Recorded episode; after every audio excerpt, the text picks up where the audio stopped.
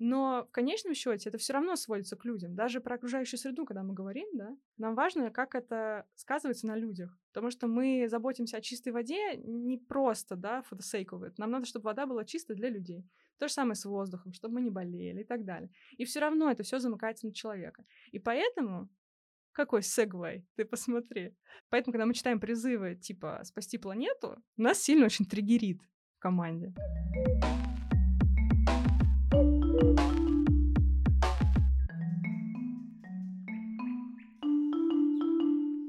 Привет, это Лина и подкаст «Сега на Эко». Этот выпуск посвящен коммуникациям на тему устойчивого развития. Чтобы узнать, как доносить бережные идеи и не вызывать при этом у собеседника отторжения, я позвала Юстинию Хохлову из бюро «Теперь так». У бюро «Теперь так» есть множество примеров идеальной коммуникации. Они знамениты тем, что переводят любую информацию с занудного языка на человеческий. Встречайте Устю.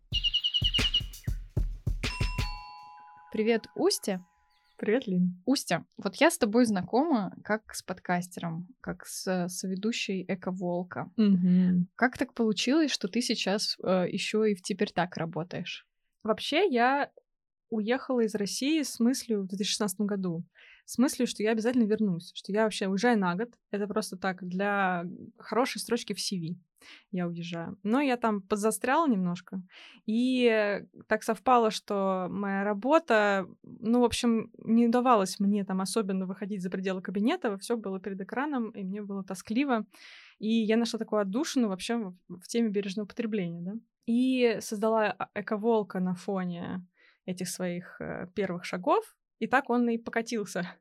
Но параллельно с этим я поняла, я так очень издалека начала, но я поняла, что я не хочу заниматься переводом, которым я тогда занималась. А, ты занималась синхронным переводом. Письменным. Mm. Я до этого работала в МИДи переводчиком, тоже письменным, но иногда переводила устно, а вон такая, ну, жесткое очень разделение в штаб-квартире в Женеве. И, ну, в Нью-Йорке тоже, я думаю. Вот. Я там работала письменным переводчиком. Работа сложная и классная, и коллектив э, такой, знаешь, одни сплошные люди, на которых нужно равняться.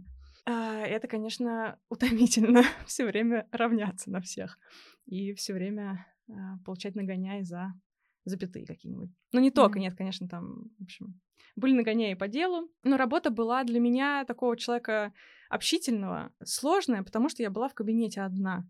С видом Ужас. на Монблан, конечно, но одна. но одна. И я такая серьезно сидела и думаю, ну, взвешивала, да, как бы классно одной или классно все таки на Монблан смотреть.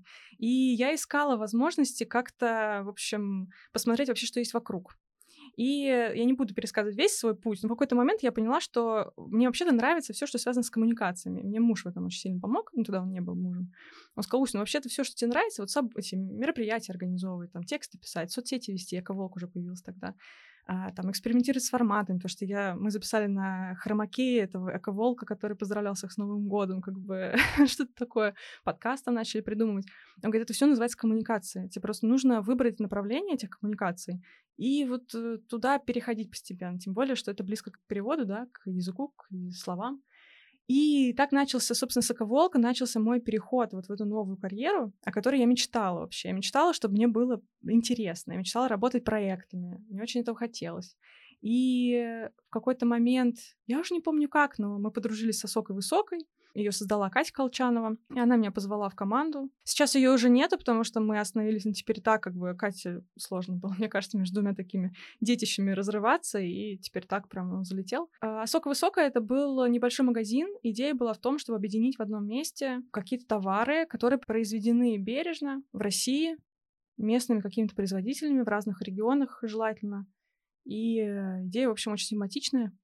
И мы вот так э, существовали. Ну, я не знаю, на самом деле, мне сложно сказать, сколько Асока существовал, несколько лет точно. Я была в команде год. А потом как раз как-то совпало с моим уходом из ООН. Я уже запланировала, что я ухожу. И я перешла э, в «Теперь так». Ну, правда, я совмещала. Там у меня было две работы. Я работала в Яндекс.Кью. Я создала тогда сообщество. Ну, основала как бы экологии. И параллельно стала очень сильно внедряться в проекты «Теперь так».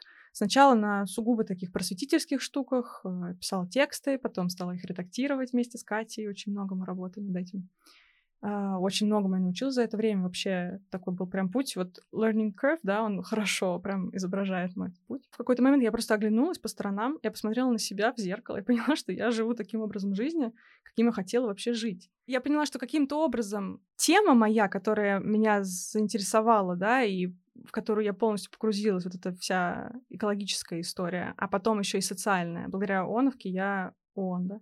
Я ушла в социальную часть тоже, там я узнала, что такое инклюзия, и теперь я теперь так тоже как бы социальными проектами занимаюсь. Поняла, что эта тема меня вывела, во-первых, в сферу, которой я хотела заниматься, а во-вторых, в образ жизни, в формат работы, который мне максимально близок. Э, я люблю, я могу в 6 утра поработать, могу в 2 часа ночи поработать, мне нравится не быть вот в этих рамках. Мне нравится работать там, не знаю, откуда-нибудь с дачи, да, иметь вот эту гибкость. И, конечно, ну, ковид, э, ясно, очень сильно на этом сказался, да, теперь очень многих такая возможность есть. Но за это я, в частности, обожаю теперь так тоже, потому что мы все разбросаны вообще по географии. Мобилизация тоже помогла, кстати, многим уехать на Да, мы теперь еще сильнее разбросаны. Да, ну, кстати, знаешь, у меня тут был, был разговор с товарищем, э, работал в государственных структурах, и, а сейчас уехал. И он очень классный музыкант. И я ему говорю, слушай, я посмотрела, он там в Казахстане, по-моему, выступает где-то с друзьями, бенда какой-то они быстро собрали, мне кажется, и выступает. Я говорю, слушай, может, это был пинок, который тебе был необходим вообще? чтобы наконец-то уже перейти в эту сферу, которая явно тебя очень цепляет. Ну, посмотрим. Ну, это был пинок во многих смыслах, конечно. В общем, я стараюсь все время смотреть на какую-то позитивную сторону. Одно из моих первых интервью было с Марией Гельман, которая mm-hmm. тоже соосновательница да. «Теперь так». Куда делась Маша? Никуда не делась. Но теперь так. Да, расскажи, как у вас распределены обязанности. Нас четыре партнера, из них трое сооснователи. Сооснователи Катя, Маша и Антон, а я к ним присоединилась как партнер в какой-то момент. Уже не помню когда. У нас вообще столько всего происходит, что я не успеваю следить за календарем. И еще у нас есть а, продюсерка, тоже продюсерка продуктов, и Галя, которая занимается работой с партнерами. Такая у нас очень вроде небольшая команда, да, 7 человек, но на самом деле она немножко шире. Uh, у нас там есть uh, и дизайнеры, с которыми постоянно работаем, копирайтеры и так далее. И как все у нас распределено, как у нас устроено, у каждого закреплен какой-то фокус тематический. Мы как-то прям серьезно за это взялись в этом году. Например, э, Катя занимается углеродным следом, все, что с ним связано, с тем, как он считается. У нас э, сделан уже на самом деле, но не запущен пока еще такой крупный B2B-шный проект, э, как считать углеродный след для определенного типа компаний. Делали это вместе. Вообще, это наш принцип работы, да, мы делаем все в партнерстве. Как правило, с коммерческой организацией компании и с НКО, с экспертами, с сообществом, с людьми. То есть у нас такой, это 17-я цель наша основная. Это углеродный след. У Антона долгая жизнь вещей, все, что позволяет, в общем, не выбрасывать, да, какие-то сервисы, которые вокруг этого выстроены. И а, еще тема партнерства, как развивать его. У Маши тема устойчивой продуктовой системы. Все, что связано с едой, как мы едим, а, как она производится, откуда она приезжает, потому что на самом деле еда, конечно, оказывает э, огромное воздействие, да, то, как она выращивается, как она производится, как она доставляется, как она хранится. А, мы тут в книжном клубе читали книжку недавно, и там была фраза, которая меня потрясла, потому что я просто об этом не задумывалась что вообще-то растительная диета, она крута, растительный рацион, он хорош тем, что он требует меньше холодильников. Растительные продукты, они хранятся не в холодильнике в основном. Кстати, да. А холодильники требуют огромное количество энергии. А еще раньше, ну сейчас уже как-то от этого отходит, да, но хладагенты, которые, в общем, портят, что они озоновый слой портят, не знаю. Ну, уже не портят, раньше Ну портили. вот, да, раньше портили, сейчас все от этого отказываются, да. Могут скептики посмотреть э, на историю вопроса и сказать, что это все заговор корпораций. Но на самом деле, да, как-то меня это, не знаю, я об этом не думала никогда, меня эта мысль сильно зацепила. Ну, в общем, да, Маша занимается этим и циклические решения, вот. А, вообще есть даже стартап у теперь так свой, сервис многоразовых кружек через Telegram. В MVP формате он через Telegram-бот работал. Сейчас пока это на паузе, но в целом он есть, и нужен просто партнер, чтобы сделать. Ну да, это вот э, Поставить то, это. что требовалось рынку, потому что когда были мероприятия да. активные, фестивали, я в частности сейчас говорю про Москву, то очень не хватало сервисов, которые бы предоставляли оборотную тару. Их несколько было, но потом случился ковид, это вроде уже не актуально. Ну вот, кстати, мы с тобой пишемся в Берлине, а mm-hmm. тут э, я заметила какой-то просто рядовой супермаркет, у которого есть э, закуток с едой, он тебе еду дает э, либо в многоразовой посуде, либо у него можно взять оборотную тарелку и оборотный стакан. Оборотные стаканы вообще очень популярны в Берлине. Ты даешь залоговую стоимость в 1 евро обычно. Стакан сам по себе симпатичный. Ты и... его себе оставляешь. Я себе уже таких несколько оставила, но по-хорошему ты абсолютно в любой точке, они как-то договорились, у них большая партнерская сеть, можешь потом его занести и получить свой еврик обратно. Это прям один и тот же бренд, да? Ну, я так понимаю, что это компания, которая предоставляет mm-hmm. эти стаканы. Это Выглядят один... они по-разному. Выглядят они одинаково. одинаково. Цвета ага. разные только mm-hmm. там. Понятно. Ну, кстати, в Женеве, вот я сказала, да, начала с того, что я в ООН работала. ООН расположена в Женеве в таком прям международном квартале. И там все международные организации сконцентрированы, НКОшки тоже, посольства. Там мало жизни, много вот этой дипломатии. И поскольку во многих этих организациях один и тот же, не будем задавать себе вопросы, почему так вышло, но один и тот же кейтер, как это, кейтеринг, да? А, да, вопросики к этому есть, но неважно. В этом есть тоже плюс, что раз есть такой как бы монополист, он внедряет решение в одной организации, очень многие обедают в разных столовых, то есть ты тебе просто надоело есть одну и ту же там, еду в твоей столовой, ты идешь в другую организацию, но ты можешь со своим же контейнером пойти, там его обменять на чистый, и во всем квартале работает эта система. То есть она работает и в других заведениях в городе, но тут э, такой кластер, да, и на территории кластера, как всегда, эти решения классно работают. Э, я у нас отвечаю за социальную повестку, равноправие, такое равенство и инклюзия. Не потому, что я считаю себя каким-то гигантским экспертом в этом, наоборот, мы просто выбрали темы, в которых мы решили развиваться, которые нам изначально были интересны. И я, как так получилось тоже, когда работала в ООН, узнала про тему инклюзивного дизайна, потому что я там была веб-мастером нашего сайта и проходила тренинг, как э, делать сайты инклюзивными, чтобы люди, которые не видят или плохо видят, да, могли бы все равно считать, что написано. И меня эта тема зацепила, потом я пошла учиться на веб-дизайнера, и там тоже очень удачно попался преподаватель, которому эта тема интересна. И еще ему интересна была тема эко веб-дизайна, и он нам, в общем, целых два занятия втирал про чистый код, про то, как покупать хостинг э, у компании, которая питается от батареи и так далее. В общем, у нас там было 10 человек, наверное, в группе, и, наверное, парочка сидели, как я, там, с удовольствием это слушали, остальные вообще не понимали, куда они попали и почему мы это обсуждаем.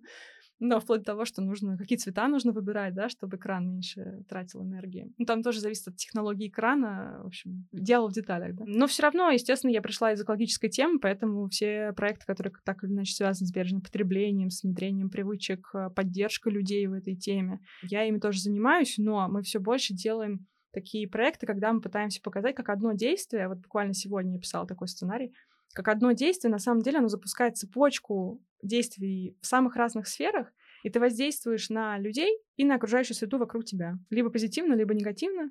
Но в конечном счете это все равно сводится к людям. Даже про окружающую среду, когда мы говорим, да, нам важно, как это сказывается на людях. Потому что мы заботимся о чистой воде не просто, да, for. Нам надо, чтобы вода была чистой для людей.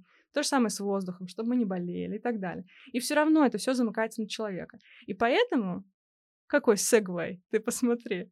Поэтому, когда мы читаем призывы типа «спасти планету», нас сильно очень триггерит в команде. Первым делом мы говорим «эко без дефиса». Эко без дефиса. А потом мы говорим про то, что мы не спасаем планету. В общем, мы никого не спасаем. Спасение, оно на тебя накладывает кучу обязательств и кучу стресса, и, в общем, там недалеко выгореть и, и отказаться от всего этого, да. Мы поэтому все время говорим про бережно. Если посмотреть, как раньше были подписаны письма, рассылки бережного курса, который с весны лежит из-за MailChimp, а там было написано бережно, по-моему, к себе и к тому, что вас, вас окружает. Или бережно к вам и к тому, что вас окружает. И я видела даже в почте такие старые письма, которые когда-то там приходили, о том, что в начале людей очень приятно удивляла эта подпись, и кто-то даже писал, что они взяли на, на вооружение, что они будут тоже так теперь говорить. Поэтому мы ставим все время в центр человека. Это касается вообще вообще всего, что мы делаем, мы все время думаем о том, кто читает то, что мы делаем, ну, пользуется, если это какой-то сервис, потому что сейчас вот мы уходим немножко в калькуляторы всяческие, да, чтобы это было более интерактивно. Когда давно находишься в теме, очень легко свалиться в такой активизм, да. Активизм я, я люблю вообще активизм, это круто, и я готова про это еще отдельно поговорить, потому что я тут недавно осознала одну вещь про это. А, но в него легко свалиться, потому что мы как будто, как будто бы уже много знаем, да, и какие-то вещи нам уже очевидны, а у людей же не так, у них нет еще вот этого прожитого нами опыта. Ну, у тебя это, получается профдеформация, и это Именно. нормально. Да, одно дело профдеформации, ты вращаешься в своей тусовке, и все, это не выходишь наружу, и никак не контактируешь с другими людьми, не делаешь продукты для людей, которые новенькие в теме, да, это окей. Но когда ты с ними контактируешь, и берешь их, хватаешь за грудки и говоришь, типа, брось бутылку, да, или вылези из машины. Это не работает, казалось бы. Ну, в общем, не работает, на массовой аудитории не работает, да. И поэтому мы всегда думаем про контекст, где человек сейчас находится, что его заботит, как мы будем учитывать все вот это, особенно сейчас. Хороший такой показательный пример, проект, над которым мы работаем, ну, предполагается, что мы ну не так, идея проекта в том, чтобы людям, которые уже слышали про устойчивое развитие, да, там в корпоративной среде, показать, как это выглядит в быту и в работе, вот прям на пальцах, вот как их, как их действия, как их решения а, влияют на мир вокруг, на людей и на окружающую среду. Ну и там, чтобы бизнес тоже не провалился, да. Это достаточно сложная задача, да, потому что это супер комплексно, это вообще про все. Вот чтобы все, что есть, оно бы сохранилось и еще бы было бы лучше даже, да. Ты говорила, и мне очень отзывается идея того, что не надо спасать планету, и это как бы звучит так, что мы вроде бы как к этому дошли вот только сейчас. На самом деле еще в 88-м или 87-м году об этом э, говорил стендап-комик Джордж Карлин в своем выступлении Saving the Planet. Точно, да! И он очень это смешно обыграл. И вот э, если... Я часто, кстати, вспоминаю эту сценку. Это потрясающе, да. А он говорил, что проблемы не у планеты, проблемы у людей. И это действительно так. И вот ты говоришь, что вы ставите в центр э, всего человека, и это логично, потому что коммуникация идет тоже для него. Mm-hmm. Скажи, какие форматы, на твой взгляд, работают лучше всего? Курс бережного потребления теперь так начинался как email-рассылка и существовал все это время, вот до весны. И он всегда заканчивался заданием заданием таким, простым самым, но которое человеку помогает э, попробовать вот прям пощупать и попробовать почти на вкус, каково это, вот это новое действие сделать. Там даже, например, есть совет сходить, посмотреть, где ближайший пункт раздельного сбора, но ни в коем случае не искать его уже с пакетом мусора, да, непонятного какого-то, а сначала пойти посмотреть, какое вторсырье они принимают, потом посмотреть вообще, что дома формируется, образуется, точнее, э, начать складывать что-то одно в одно место, там, бутылки, банки, неважно. Потом это отнести, когда ты уже знаешь, куда идти.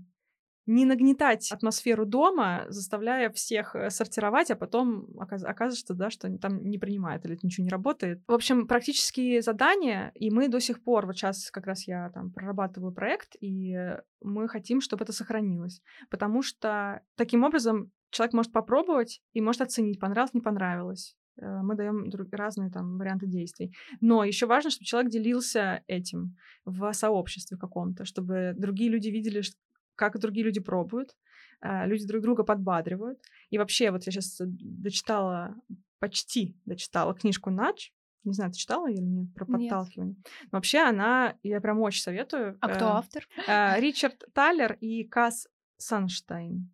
Э, не знаю, правильно произношу или нет, это книга, которая вообще наделала очень много шума, и она считается целым явлением. Во всем, что касается дизайна, но не только дизайна среды, дизайна продуктов, а вообще архитектуры э, решения это называется. То есть даже э, на фоне этой книжки и ее дикого успеха появились подразделения, как я поняла, из последнего издания, я читаю последнее издание, и они так и сказали, типа The Final Edition, и сказали, что даже это надж для них, чтобы точно было последнее издание. Вот, что появились даже подразделения там в администрациях в Штатах, по-моему, в Великобритании, еще где-то в европейских странах, именно посвященные тому, как подталкивать людей к социально как бы правильному поведению. И они даже уделили отдельное внимание, там есть большая глава про изменение климата, как подталкивать человека к правильному поведению. И один из примеров про полотенце в отелях, да, и они приводят пример исследования, который доказывает, что если человеку вот написали на бумажечке, которая лежит в номере, что не знаю, там 90% гостей, которые останавливались в вашей комнате, оставляли полотенца на следующий день, не выкидывали их в стирку после одного дня. И когда человек видит, что кто-то сделал такой же, как он, да, то есть человек может себя э, сравнить и понять, что это близкий ему, в общем, человек, который в этой же комнате остановился, да, э, именно в этом месте, то есть в этом очень узком контексте вел себя как-то каким-то правильным, бережным образом, то люди начинают себя вести так же. И поэтому э, вот эта идея про то, что человеку нужно делиться в сообществе тем, что он попробовал в таком безопасном, дружелюбном, да, поддерживающем, когда это возможно, для нас это важная часть продукта, чтобы человек мог обязательно э, посмотреть на других это же как э, вода камень точит, да, ты там пять раз думаешь, ну какие дураки, делятся там чем-то, да, потом ты начинаешь как бы поглядывать, как сейчас э, новая соцсеть появляется, да, Берил, ну она уже появилась. Да, я там. Ты там. А, кстати, нам нужно подписаться друг на друга. Или мы подписаны? Нет. Нет, нет, не подписаны. Вот, э, тоже я, ну не знаю, с какого раза ты начала постить там? Ну, я смотрела, что в Инстаграме один человек выложил, так. другой человек выложил, и в какой-то момент я такая, нет, еще одна соцсеть, да ну, я не потяну столько интерактивности в своей жизни, а потом такая, ну что же там, что же там, и вот так. я уже там. Ну вот я не знаю, как у тебя получилось, но я запостила один раз. Там еще такой с интерфейсом есть проблемка, мне кажется, одна. Я им все хочу написать. То, что нету фронтального вида? А, да, две проблемки. Да.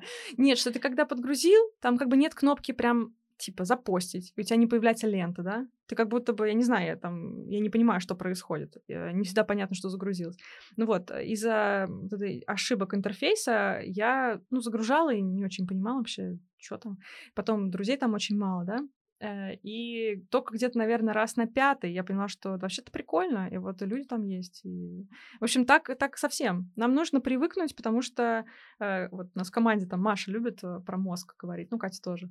И чаще всего они нам делятся чем-нибудь полезным. И часто говорят, что мозг очень сопротивляется новому. Это надо просто знать. Просто знать, что если ты чувствуешь какой-то дискомфорт по поводу чего-то, возможно, это из-за того, что это просто новое. Ты поделал три раза, и все нормально уже. Вот. И мы про это помним всегда, когда делаем эти продукты просветительские, да, можно такое слово использовать. И мы стараемся заходить с чего-то, что человеку понятно и просто. Даже у нас там был интересный разговор, э, да, неоднократно повторялся с партнерами, когда Опять же, все уже в теме давно. Например, заходит разговор там, не знаю, про подарки или что-нибудь такое, да, все такие, нет, давайте что-то, ну, уже никому не интересно там и называют, не знаю, там, карандаш какой-нибудь э, из чего-нибудь, да, или там ручка из чего-нибудь. Никому это уже не интересно. И я понимаю, и мы все понимаем, что вещи дарить вообще не супер, да, но при этом я помню себя, не знаю, когда, пять лет назад, но мне было прикольно, потому что я еще не я вот сегодняшняя. И мне кажется, это очень важный момент для всех, кто коммуницирует вообще на экологическую тему, с заботой к человеку относиться и понимать, обнимать его своим вот контентом, там, не знаю, какими-то активностями, помнить, что мы все когда-то были такие же. Ну, окей, есть люди, которые там с детства так воспитаны, да, им это очевидно, воспитаны в каком-то таком более, не знаю, коммунистическом, может быть, ключе, таком реально, да, с не псевдокоммунистические. Ну и объективно их мало, ну, все таки выросли. Я выросла в 90-е, да, такое время потребления. И э, поэтому сложно помнить про это, но надо. Но вот ты стала говорить про обнимать mm-hmm. людей своим контентом. Сейчас как будто бы надо обнимать еще крепче всех. Все на последней нервной клетке как будто бы уже вокруг держатся. Mm-hmm. Это моя личная дилемма сейчас насколько я имею моральное право и вообще насколько этично говорить о изменении климата, об э, проблемах, связанных с окружающей средой, когда идет война. Как будто бы мы своим контентом немножечко перетягиваем одеяло и отвлекаем от э, такой острой боли. Вот что ты думаешь, как ты себя чувствуешь в этом? Я думаю, что надо посмотреть на карту мира, открыть ее в Гугле и сделать зум-аут да, это, это мой любимый рил сейчас, когда типа есть, э, это ну, такой довольно виральный формат Reels, где там разного рода проблемы, но смысл всегда один — zoom out, и там да? zoom out Я сейчас придумала тренд, я честно не видела. Я тебе покажу. И он а, отдаляется, сначала видна планета, потом, значит, все дальше, дальше вселенные галактики, все это черная дыра всасывается, и ты такой, ну, в принципе, ладно. Проблемы нет. Я, да, это забавно, кстати. Но я имела в виду э, как бы то, что ты, если сделаешь зум-аут, то ты увидишь, что вообще-то на, на карте есть другие страны, э, не только наша, но и другие страны, которые в конфликте живут очень давно. Просто потому, что другой регион мира, просто потому, что люди не говорят на понятном языке, а, они другого цвета и так далее, да, нас это как будто бы меньше трогает. Поэтому мне немножко странно, да, слышать что сейчас это там не надо об этом говорить, надо говорить о том, что действительно насущное, ну, потому что оно, э, люди погибают постоянно, и нам нужно всем вместе бороться с изменением климата, которое, в частности, ведет к очень многим из этих конфликтов, да. Если посмотреть там про Ближний Восток, ну, много интересно про это написано, что вообще-то многие эти конфликты вызваны тем, что становится очень много населения в городах, э, много молодежи, которые как бы не выбрасывают свою энергию, да. Почему? Потому что они больше не могут возделывать землю так, как вы сделали раньше. Нету такого количества дождей, да, они ненадежные. Вот э, мой муж, он работал раньше в организации, которая занималась а, временно перемещенными лицами, и у них э, через него прошло много всяких историй о том, как люди, ну, действительно, вся э, жизнь перекроена, потому что поколениями они там возделывали какое-то поле или, не знаю, пасли скот, да, и все было хорошо. А потом год на год не приходится. То есть вода, то нет воды. И все, и они уезжают в город в городе работы мало, и начинаются вот эти все проблемы. Политологией я толком никогда особо не занималась, хотя училась да, на международных отношениях, но в целом мне эти связи э, понятны, и меня расстраивает, что мы очень сильно зумимся на карте и забываем о том, что вообще-то такие процессы, как изменение климата, влияют на нас на всех и меняют нас, об, наш образ жизни. Возвращаясь к разговору про человека, да, опять же, изменение климата опасно не тем, что климат на планете меняется, ну, опять же, ей окей. Как сказал Карлин, он там говорит, может быть, ей даже пластик нужен, может быть, она нас породила, чтобы да. породить весь этот пластик, потому что она хочет, значит, э, быть под ним а, погребена. То же самое и здесь. Нам надо сохранить образ жизни, которому мы привыкли, к комфорту, к которому мы привыкли, и сделать так, чтобы как можно больше людей, вообще все на планете могли жить в комфорте. А для этого нам надо, чтобы климат перестал меняться. Ну, он как бы ясно, да, уже не перестанет меняться. Угу. Но теперь, значит, нужно вкладываться в адаптацию. И тут... Э... Ну, или в замедление темпов. Да, конечно, да. Но меня интересует э, тема адаптации. Наверное, я еще, знаешь, ну вот с мужем мы смешно там, сталкиваемся в этом, потому что он англичанин, но русскоговорящий. То есть он про Россию очень много всего знает, и ему в целом мне кажется, понятен русский дух, но сам он не русский. И поэтому у нас происходят такие смешные конфликты, когда, а, не знаю, например, там мы планировали в России дом строить, да, Сейчас я скупую слезу. Да-да. Пущу. Вот. Да, мы договорились, что у нас будет отопление в полу. Отопление в полу водяное, оно самое эффективное. А, от солнечных батарей в какой-то момент будет питаться. Вообще так хорошо. А, нас как раз на юг участок смотрит. И я говорю, ну слушай, нет, нам нужна печка. Должна быть печка, чтобы... И, и не такая, не пилеты вот эти. Мне, пожалуйста, обычную печку, в которую можно засунуть что угодно. Хоть ногу от стула, хоть полено, хоть что угодно, хоть книжку. И Стив на меня смотрит такой, говорит, Уся, а зачем? Я говорю, ты не понимаешь. Ну, надо быть готовым к апокалипсису. И я хочу быть готовой, чтобы мой дом можно было отопить. И я поэтому говорю про адаптацию, да, я как бы можно предположить, когда понимаешь, насколько люди плохо договариваются между собой, можно предположить, что э, нам не очень э, хорошо удастся договориться и все это быстро замедлить, эти темпы. Да? В основном все играют в циферки и в словечки, к сожалению. То, что мы сейчас так медленно и бережно помогаем людям войти в бережное потребление, да, экономить ресурсы, это позволит им быть гораздо более подготовленными к будущему, которое, ну, оно будет другим, да, не будет таким, как сейчас, как, как мы живем сейчас. И не будет стресса большого, потому что они будут к этому уже привыкшие. И даже не то, что привыкшие, вот я зашла сейчас в ванную у вас тут, можно я это скажу? Расскажи. Да? И меня очень приятно удивило, значит, несколько штук. Во-первых, там, э, там висит держалка для бумажных полотенец, но в, них, э, но в ней их нет и висит красивое махровое полотенце. Да, стоит мыло, и написано, пока ты моешь мной руки, ты, пожалуйста, кран выключай. Вот. Очень классная кнопка на туалете, где нужно нажать второй раз, чтобы она перестала воду лить, да. Я такого никогда не видела, это супер классно. И это же не про бедность, да, это просто рациональное использование ресурсов. Ну да, ты экономишь на платежке, но может показаться, что мы там готовим людей к тому, что придется на улице жить или еще что-то, да. Но нет, мы просто э, немножко помогаем людям пошире посмотреть на свой быт, и его изменить. Это просто по-другому. И вот здесь, кстати, в Берлине мне это прям бросается в глаза. Я вижу везде людей с бутылками своими собственными, я везде вижу в кафе а, многоразовую посуду, я вообще не вижу салфеток, я не понимаю, они не вытирают рот, видимо, как-то весь мир хочет очень сильно вытереть рот, а тут и так нормально.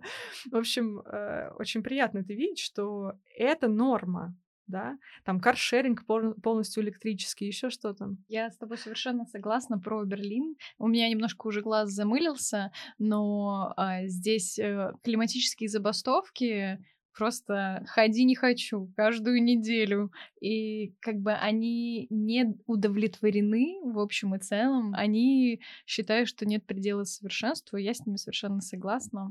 И я говорила про активизм. Мне пришла в голову одна мысль про активизм тоже небольшая зарисовка. Несколько лет назад я стала меньше есть мясо. Ну, потому что мой муж готовит очень хорошо, он готовит у нас дома, и он не готовит мясо, поэтому я перестала есть. А потом я поняла уже, что, в общем, это здорово с точки зрения там, влияния на климат, надо его есть меньше. И так вот пришла практически... Ну, я как бы считаю себя флекситарианкой, потому что я ем рыбу периодически, да. А, могу там какую-нибудь съесть пельмень, но в целом, да, ем без мяса. Но а, молочка была с детства со мной. Я очень люблю молоко, очень люблю творог, вообще ватрушки, все, что с этим связано, ряженку, не знаю. Я знаю все возможные молочные напитки, кумыс пила, там вообще что только не пила. И э, когда я слышала о том, что вообще-то, ну, как бы, если мясо сокращаете, надо и молочку тоже сокращать, я, конечно, это пропускала мимо ушей немножко, потому что мне было некомфортно. И муж мой тоже. Э, он очень любит сыр, он говорит, нет, слушай, ну, как бы от сыра я не собираюсь отказываться. А потом в общем, в какой-то момент, а, ну, вообще во Франции плохо с кисломолочными продуктами, как много где в Европе, да, ну, такими... А знаменитые французские сыры. У ну, меня нет, сейчас просто глаза Я про кефир, кефир, э, вот это все творог, то, что мы любим. А вообще все русские за границей переживают по поводу творога обычно. Здесь его зачем-то солят. Ну, наверное, консервируют таким образом. Не знаю. Ну, в общем, это другие рецепты. Не знаю. Я даже, у меня была мысль в какой-то момент э, открыть какое-то заведение, где готовила бы нормально творог, но я поняла, что зачем я буду поощрять потребление молока? Я не буду его. Ну, в общем, тогда я э, решила приготовить дома творог и поделился этим в Инстаграме у себя, в Эковолке. Никогда со мной такого не было, потому что я всегда была какая-то такая панька, и все делала правильно. А тут на меня налетели активисты-веганы в директ, в комментариях. Короче, я никогда такого вообще не испытывала, если что честно. они тебе говорили? Я сейчас уже очень, очень плохо помню. Ну, что-то, что стыдно. Вообще, вы такая, вы нам нравились. А, а, а теперь что? отписка. А, да, отписка, бан там и так далее. А, закидывали меня, естественно, страшными видео, да, про производство молока, про то, как это жестоко и так далее. И я тогда, ну, что, я их заблокировала, естественно, извините, ну, как бы, я их заблокировала. И подумала, ну, нет уж, знаете, это, это too much, как бы не так надо вообще свою позицию доносить. Вообще, в целом, я, я согласна. Я считаю, что более эффективно э, коммуницировать как-то более бережно с человеком, да, более долгая коммуникация получается, потому что как с друзьями, ну, то все, кто в этой теме вращается, мы все знаем, что с друзьями мы их бережем, да, и мы их не ругаем там за что-то, да, но постепенно, там, спустя несколько лет, мне уже друзья начинают говорить, слушай, я там машину продаю, и не хочу больше на машине ездить. Я такая, опа, а я на поезде поеду, а я там еще что-то, да. Я специально ничего этого не делала, я просто видимо, была в их информпространстве или наоборот. Но я поняла, что если бы не активисты, которые какую-то такую максималистскую позицию транслируют, да, они на самом деле попадают же все равно в вот этот вот информ... они протыкают информационный пузырь людей, которые темой вообще не интересуются. То есть я никогда не интересовалась а, растительной, растительным рационом, там, заботой о животных, вот в таком смысле, да, там, этическим обращением с животным, этичным обращением с животными я люблю котов и собак, да, вот, ну, котов больше чуть-чуть.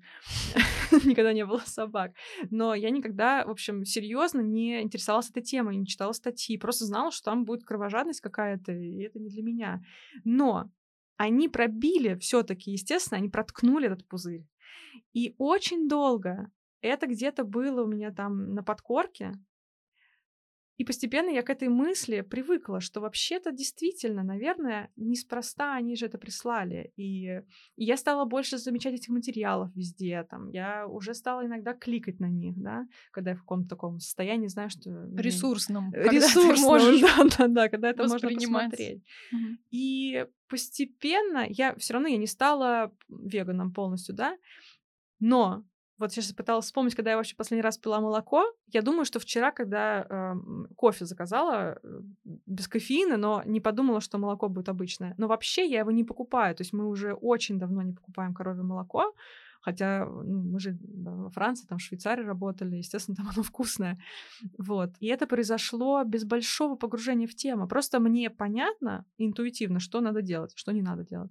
Так что э, у активизма, естественно, есть вот эта роль. И там, не знаю, Грету могут сколько угодно хаять и ругать над ней, смеяться, но люди, которые это делают, а, они просто другим а, рассказывает, что есть такая Грета, и что она недовольна тем, что происходит с климатом. Рано или поздно, я думаю, что до людей дойдет, и они увидят какие-то другие материалы, уже не связанные с Гретой, но подумают, о, я что-то про это слышал, что там. Поэтому э, я очень благодарна активистам, которые пробивают вот эту стену, и это очень тяжелый труд, конечно, и я знаю, что я не активистка, мне даже, знаешь, не знаю, как тебя, иногда ко мне обращаются и говорят, типа, вот вы там, вы активистка. Я говорю, я, я не активистка. Ну, то есть я там выходила в поддержку Питерского леса, просто потому что я живу через дорогу, и это мое любимое место вообще в районе. Что ты называешь экоактивизмом тогда? Для меня экоактивизм... Это я... что-то радикальное? Это типа ты должен себя приклеить э, к стене и облить картину? Или что?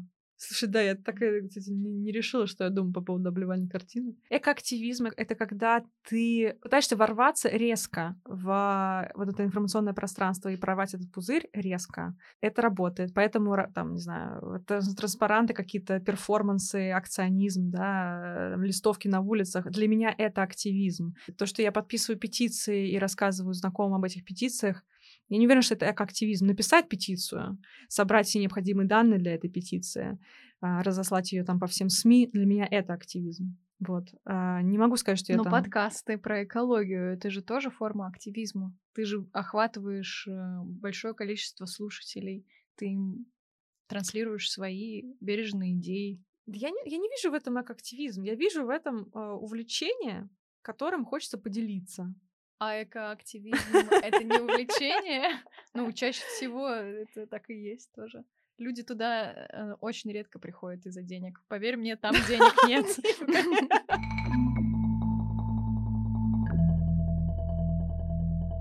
Верну нас ага. в разговор про форматы. Вот мы немножечко поговорили про рассылку, немножечко упомянули Джорджа Карлина со стендапом, и вот я бы хотела сейчас еще побольше раскрыть э, этот формат, mm-hmm. потому что, на мой взгляд, он довольно сложный. Как бы с одной стороны, он хорошо вписывается, потому что стендап это в целом жанр, который растет из боли, а климатический mm-hmm. кризис, как и любой кризис, это боль но почему-то... Тех, кто ее ощущает. Да, но почему-то в массы, кроме вышеупомянутого примера, в массы этот юмор не попадает. Как ты думаешь, почему? планировался тренинг в Москве, да, про стендап как раз на климатическую тему, но потом случилось 24 февраля. потом ребят, на самом деле, пришли еще раз к тем, кто отозвался на первый там, поток, да, э, спросили, готовы ли вы все-таки пройти этот курс, а, а потом случилась мобилизация.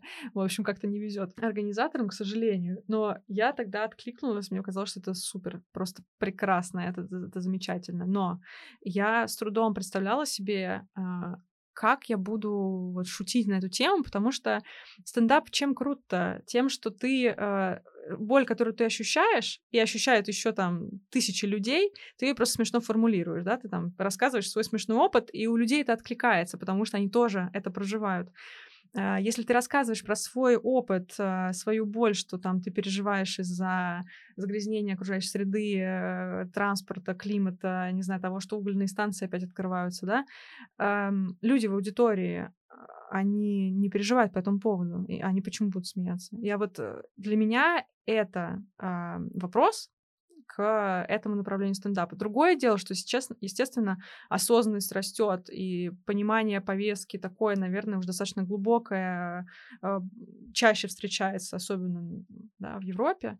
Поэтому аудитория наверняка у этого есть. Э, я, честно, мало вообще даже если ты мне что-нибудь пришлешь по этой теме, я с удовольствием посмотрю, потому что я э, мало вижу этого. Но при этом, а, вот у меня был, кстати, подкаст, выпуск э, в «Эко-волке» с Машей Чубаровой про кино, эко-киноконсультантов, да, и мы там говорили о том, что с некоторых пор вообще и я это вижу в Netflix, и, наверное, ты тоже это заметила, да, что уже там одноразки нету в этих современных сериалах, да, там раздельный сбор обязательно в кадре, там обязательно там ген гендерный состав и баланс есть, да, есть обязательно люди с инвалидностью. В общем, ясно, что есть какое-то тех задание как бы на сценарий, чтобы это все, вот эти сцены были бы на, в, э, в кадре. И это, опять же, вот как вода камень точит, это постепенно тебя приучает к тому, что это норма. И я думаю, что то же самое, наверное, будет и с темой климата. Э, ну, ясно, это в заголовках э, мелькает сейчас гораздо чаще. Э, ну, всплески, к сожалению, происходят, да, когда происходит какой-нибудь там катаклизм очередной, который учащаются, а, или там очередная конференция сторон рамочной конвенции по климату. Но в целом я чувствую, что люди чуть больше в этом, наверное, ориентируются. И, наверное, запрос на этот э, стендап появится. Но пока я с трудом себе это представляю. Мне кажется, это, конечно, такая супер нишевая история, скорее экоактивистов для экоактивистов. Да, я с тобой согласна, но у меня тут случился случай такой немножко I'm traumatized, как говорится. Так. Травмирована я, э, по-русски говоря. Я записалась на курс по биогеографии. Так. И не буду называть имен, не буду называть э, университет. Смысл в том, что я готовлю выпуск по биоразнообразию и решила взять комментарий у преподавателя. Занятия я, к сожалению, не посещаю, но что-то в записи смотрела, показалось, что человек даже с юмором. Вот, но хорошо я его не знала. Написала так-то так, здравствуйте, вот у меня есть вопросы, не могли бы вы их в аудиоформате прокомментировать? Но он не понял моего запроса и пошел слушать, что я там про климат делала послушал выпуск про климат, и оказалось, оказалось, что он не верит в изменение климата. Так. И он критиковал всех спикеров, там было где-то четыре спикера в этом эпизоде, и он в таком ключе он критиковал. Природные катаклизмы не учащаются, мальчик просто не знает. То есть он даже дискредитировал экспертов на уровне, знаешь, языка. Mm-hmm. Мальчик просто не знает. Про Норильскую катастрофу он написал мне, что там давно все сдохло. И, в общем, вечная мерзлота не тает. И, и все в таком духе. И я была в шоке, потому что у человека очень а, мощный академический бэкграунд, mm-hmm. и э, я подумала, что если уже на таком уровне встречаются люди, которые отрицают, mm-hmm. то что говорить просто про... Ну, то есть, когда я читаю комментарии про химтрейлы, и такая хи-хи-хи, типа, смешно. Ну, всякие люди есть в интернете. Да, их можно встретить и в своем пузыре. Есть, знаешь, э, как это исследование, которое называется консенсус о консенсусе. То есть есть консенсус климатологов, там 97% климатологов да, сходят в том, что эта деятельность человека приводит к изменению климата. А, но поскольку такой существует скепсис э, и в научной среде в том числе, э, было еще одно исследование о том, что все-таки консенсус существует. Да. Поэтому называется консенсус о консенсусе, если не ошибаюсь. Я на самом деле вот на прошлой работе с этим достаточно часто стал сталкивалась. И, э, ну, это объективно люди определенного поколения, да, да, да, это человек старшего поколения. Я бы сказала, 60 плюс точно. Да, не хочу как бы эйджизмом заниматься. Ясно, что есть самые разные люди в самом разном возрасте, но эм, я думаю, что просто еще люди вот э, чуть старшего поколения, которые, может быть, чуть меньше общаются с молодежью, чуть меньше вовлечены вообще в современные технологии, там, процессы и так далее, они как-то полагаются на, может быть, старые какие-то медиа, знаешь, им привычные. Вот. И я в какой-то момент э, наткнулась на... Мы даже на самом деле делали смешную встречу эко-киноклуба вот э, на Q в сообществе которые мы там смотрели, значит, э, документалку про Грету BBC-шную, по-моему, там четыре серии, что то что такое. И мы смотрели фильм телеканала «Звезда» про Грету. И я не знала, что будет, когда... Ну, то есть я предполагала, что будет, но э, я не ожидала услышать с экрана цитаты, которые я слышала до этого. То есть это то, что я слышала в коридоре от каких-то там бывших коллег или знакомых людей просто, или там в интернете, в комментариях. Это цитаты из этого фильма. Ну, то есть, может быть, фильмы тоже какая-то компиляция непонятных мемов из интернета, но в целом э, это абсолютно какой-то понятный дискурс с отработанной лексикой даже. И шаг влево, шаг вправо, ты когда начинаешь э, пытаться там, в общем, вокруг этой темы поговорить, э, очень быстро этот разговор рассыпается, потому что, э, ну, люди знают то, что им рассказали, там, кто родители Греты, да. Вот. Ну, еще такой пример есть, это Вассермана труд «Эколож». Ладно, я не хочу заниматься маргинализацией людей, которые не верят в изменение климата, но это тоже точка зрения, которая существует. Поэтому шутить, мы все таки начали со стендапов, шутить на эту тему сложно, потому что была статистика, по-моему, за 2019 год, что в России больше половины людей, населения России вообще не верят в его существование. Mm-hmm. Поэтому, ну, как бы, какие уж тут шутки. Когда ты шутишь о каких-то более понятных вещах, как, не знаю, отношения, у тебя больше шансов попасть в да, аудиторию. Да, я согласна. Но а вот э, одно из направлений, которым нам очень хочется больше заниматься, но просто не все влезает пока. И, конечно, в этом году были планы другие на этот год, да. А, приходится иметь дело с тем, что есть. Но у нас был план развивать амбассадорское направление, когда люди известные, может быть, не супер известные, неважно, просто какие-то классные люди с какой-то аудиторией, друзей и их друзей, скажем так, да, чтобы просто не говорить, что мы прям только на селебов ориентируемся. Неважно, люди за которыми другие следят, да, с интересом. Какие-то харизматичные, с интересным образом жизни, интересными взглядами, чтобы мы им помогали осваивать тему бережного потребления. Они бы вместе с нами прям курс проходили, а, ходили бы на встречи, не знаю, книжного клуба или еще что-то, да, и вникали бы в эту тему вместе с нами, а дальше в любой форме, в какой хотят, транслировали бы это на свою аудиторию. И мне кажется, что вот в этом кроется секрет успеха, не чтобы а, именно был там климатический стендап, а чтобы крутые стендаперы знали, что вообще такая проблема есть. И пусть он шутит 98% времени или она, да, про отношения, я не знаю, там, про отношения к женщинам на работе, еще что-то, да. Тоже, кстати, важно, гендерную повестку сейчас часто поднимают, и это все-таки находит отклик, да. Не знаю, правда, у мужчин находит отклик У женщин точно находит. У женщин точно находит, да. Вот. Но чтобы 2% было посвящено вот эко-болям, да, болям людей, которые переживают из-за климата. Я думаю, что нужно вот в ту сторону смотреть. А, это какое-то, ну, опять, какое-то просвещение, наверное, и поддержка этих людей. Вот буквально сегодня я там разговаривала с ребятами, которые делают образование про дизайн.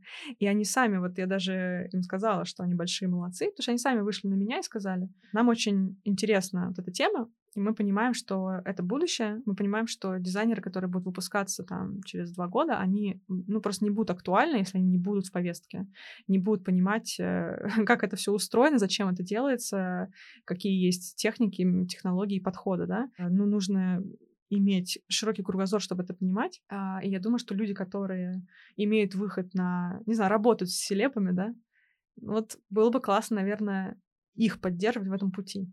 Вот mm-hmm. я такой вижу путь. Ну вот насчет еще того, что именно транслировать, да, и когда речь идет про экологию, все почему-то начинают сразу про раздельный сбор думать. Mm-hmm. Статистика говорит о том, что это малая часть, которая mm-hmm. влияет вообще на изменение климата, что самая большая проблема это энергетический кризис mm-hmm. и все, что с ним связано, mm-hmm. то, как мы м, потребляем те источники энергии, которые мы используем, вот туда куда-то.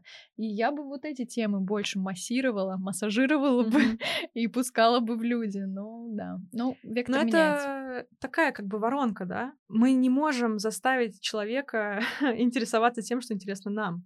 Мы можем только посмотреть на человека, опять же, его там приобнять и спросить вообще, тебе что сейчас интересно.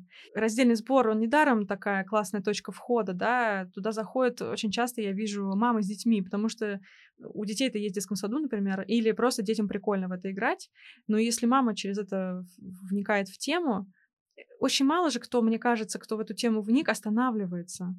Это длинный путь, длинный путь изменения привычек, изменения вообще того, как ты смотришь на какие-то вещи, э, изменение досуга, да, то есть раньше там походить по пошопиться на выходных, но это вообще за милую душу, это был основной формат досуга. Извините, у меня, наверное. У меня тоже. В Москве, да.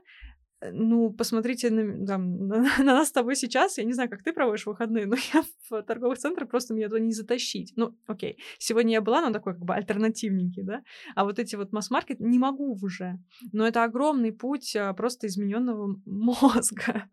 А, поэтому э, невозможно заставить человека заинтересоваться тем, что интересно тебе. Но можно, я думаю, показывать, что э, вот эти опять то, с чего я начала, да, маленькие действия, они влияют вообще-то на большие системы. И э, мне очень нравится как раз вот в книжке Нач, опять про которую я говорила, да, э, там даже они тоже приводят исследования о том, насколько на самом деле э, можно э, сколько можно сэкономить энергии, к разговору о том, о чем ты говоришь, да, если мы все, или там, не знаю, население маленького города, допустим, да, повысит, э, они все время говорят про термостат, потому что у них э, отопление через вентиляцию, да, вот, если термостат поднять на полградуса а, летом, и опустить на полградуса зимой, то там какая-то колоссальная экономия, типа можно весь город отапливать там несколько дней, просто только на этой экономии. А это э, супер маленькое действие. И если показывать, на что оно влияет, мне кажется, что э, так проще заходить в эту тему. И еще э, это вот опыт, знаешь, у нас э, есть теперь ежегодное исследование бережных инициатив. Мы в начале года спрашиваем у людей, какие полезные инициативы им запомнились. Это собственное исследование теперь так, но мы делаем его с партнерами, там, с большим количеством. И э, это такой инсайт от прошлого года, э, ну, после ковидного, да, что люди замечают маленькие проекты прямо вот у них там во дворе. Компании тратят там огромные бюджеты, да, э, и мы ожидали там увидеть какие-то корпоративные проекты. Ну, там есть некоторые, которые выстрелили, и прям действительно они зазвучали, но в основном люди пишут про то, что у них там в городе произошло. Там какая-то реконструкция, что-то я не помню точно, реки Мойка, что что такое. Ну, в общем, э, или Невка даже. Что-то прям вот э, точечное такое. И это тоже важно понимать, я думаю, показывать, как влияет происходящее на то, где ты живешь. Еще есть момент такой, э, вот мы в книжном клубе теперь так, приходите, кстати, там очень классно, у нас супер поддерживающее такое пространство. Э, знаешь, так интересно, в марте мы спрашивали у ребят, ну там девушки в основном, типа, будем встречаться или нет? Все такие, да, пожалуйста, пожалуйста, можно мы встретимся, книжку обсудим. И то же самое в апреле, то же самое после мобилизации, то есть такое пространство, где действительно отдыхает душа, мне кажется.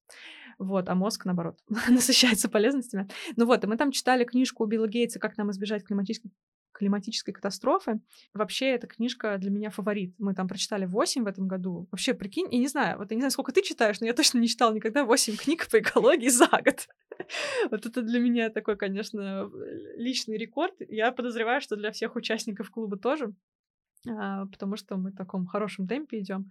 И книжка, она из всех этих очень сильно выделяется, потому что чувствуется, что Вообще, не знаю, ты смотрела, на, Netflix есть классный, или был, э, документальный фильм про Билла Гейтса, как раз про его вот эти все экологические инициативы. Там хорошо очень показано, как много он читает. Э, он прямо, как я поняла, на выходные уезжает там в свой какой-то дом, берет сумку книг, то есть сумку книг, в ней, в ней там на 10-15 книг, и он их прочитывает за выходные каким-то образом. Какие-то навыки скорочтения. Да, да. Ну, там, естественно, супер тщательная подборка, да, то, что надо. Но суть в том, что э, его книга написана так, э, что видно, он понимает, что читателю вообще некогда.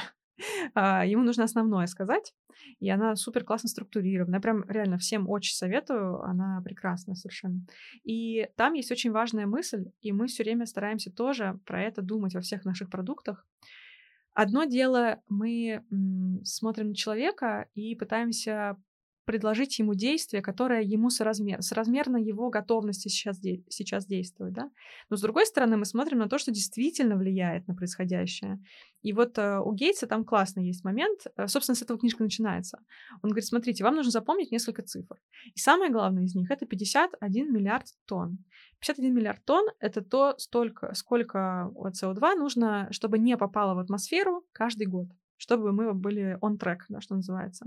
Он говорит, и теперь, когда вы будете слышать по проекты по улавливанию углерода и так далее, там, про чистое топливо для чего-нибудь нового, по, про использование кукурузы там для чего-нибудь, да, биотоплива и так далее.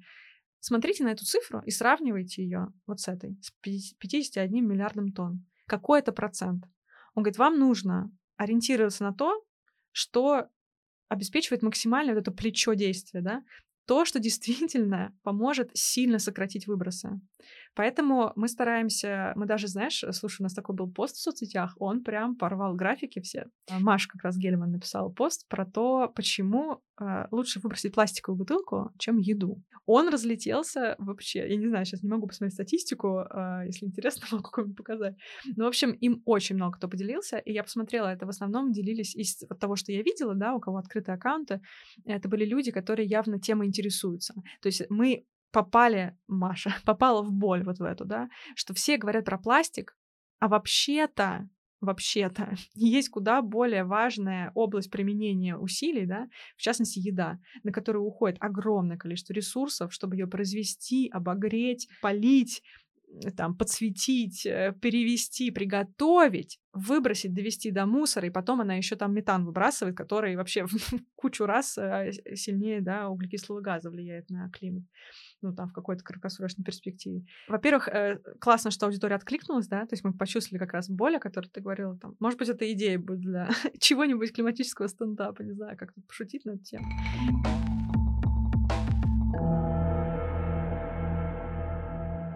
Вот ты говорила, да, про то, что людей сейчас хочется прям еще сильнее обнять, да, и мы это чувствуем по запросам партнеров, в том числе, с которыми мы обычно обсуждаем там, как, не знаю, как их коллег вовлечь в тематику, да, сейчас запрос такой, как помочь людям применить вот это желание помочь эффективно, потому что ну, когда особо вообще пространство свободы сокращается, да, э, куда-то хочется выместить свою вот эту энергию душевную и хочется кому-то помочь.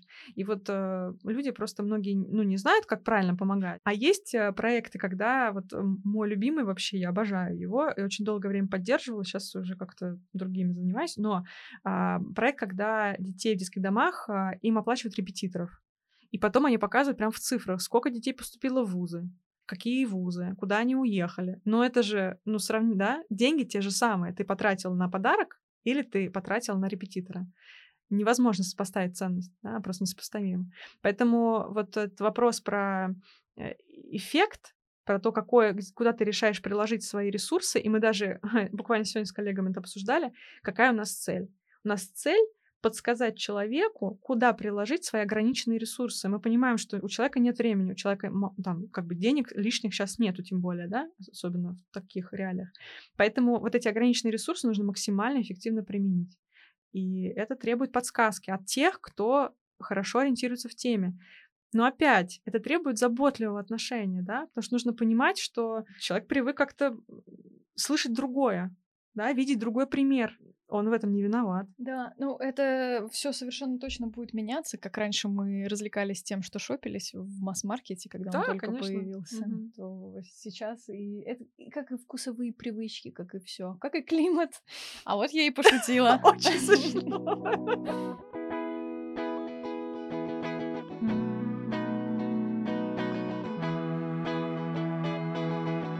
Все ссылки на организации, которые мы сегодня так или иначе упоминали, вы найдете в описании к этому подкасту. Спасибо, что были сегодня со мной. Не забывайте подписываться на подкаст Сега на Эко, рассказывайте о нем друзьям. Дальше будет только интереснее.